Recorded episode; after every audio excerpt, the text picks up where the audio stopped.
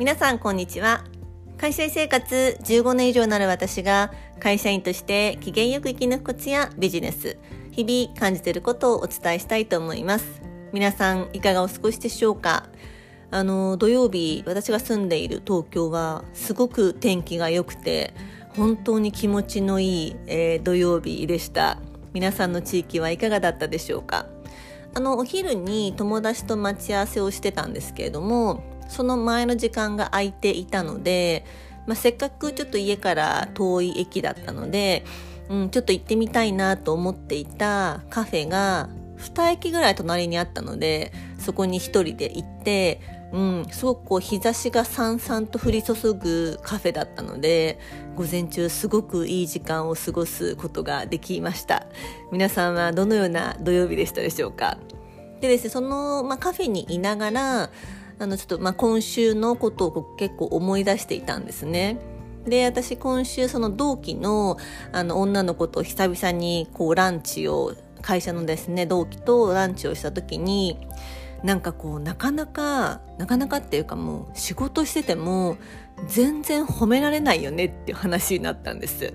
うん、なんか頑張っても頑張ってもなんか全然次から次へとなんかこう要求というかこれもやるんだあれもやるんだって言われてなんか全然褒められないよねっていう話があったんですね。でそこから今日のテーマです。今日のテーマは私ほんとよく頑張ったと声を出していようです。声を大にしていようです。あのーまあなかなかですねもちろん会社の風土とか企業文化にもよると思うんですけれどももう自分的にすごく頑張ったと思っていてもなかなかこう会社でまあやっぱプロジェクトって終わりがなかったりもするしいやすごい君よく頑張ったよって言われる機会ってなかなかなかったりしませんか？まあ私の会社は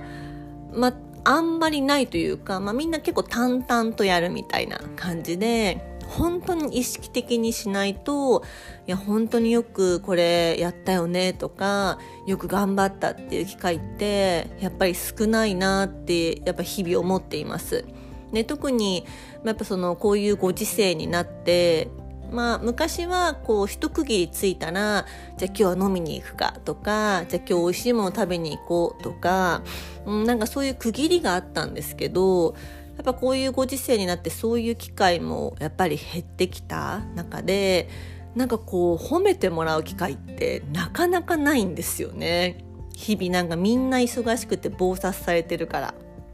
で私は結構この今年結構その自分的にはこう大型の案件を抱えていて、まあ、一区切り夏前に着いた時があったんですね。でこれ本当に最近私が身につけたことなんですけれどももうその案件は私的にはすごく自分的にこう集大成でもう案件頑張ってるって思っていて最後本当に大変だった中まあその契約が妥結したっていう時に私はちょっとなんか秘密の案件だったんで小部屋でやってたんです一人で。でも私すごい声に出して「ああ私めちゃめちゃ頑張ったこの数ヶ月は本当によく頑張った私」って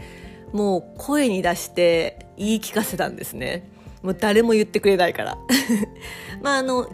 よく耳をすばせば、まあ、結構言ってくれる人もいたんですけどもうなんかその時に欲しかった言葉をもう誰も言ってくれないからもう自分で言うっていうもうしかも思うだけじゃなくて声に出すああ私本当によく頑張っためちゃめちゃ頑張ったって声に出して自分で自分を認めてあげたんですね。うん、なんかそうするとなんかやっぱ声に出すってやっぱ大事で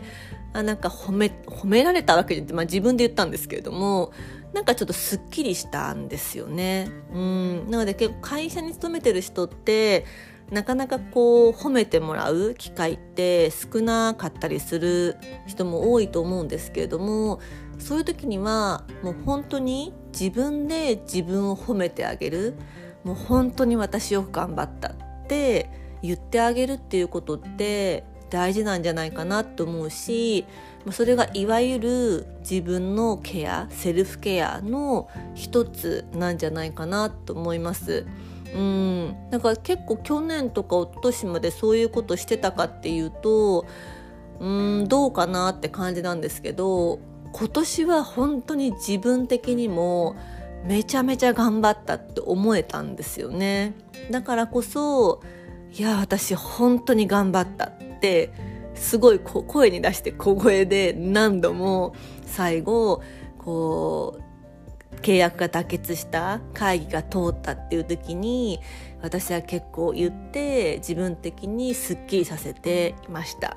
うん、なので本当にこう自分で自分をいたわるってことは大事なことなので自分の体は自分のものですからなのでぜひですねこう自分で自分を褒めてあげるっていうことをぜひやってほしいなっていうふうに思います。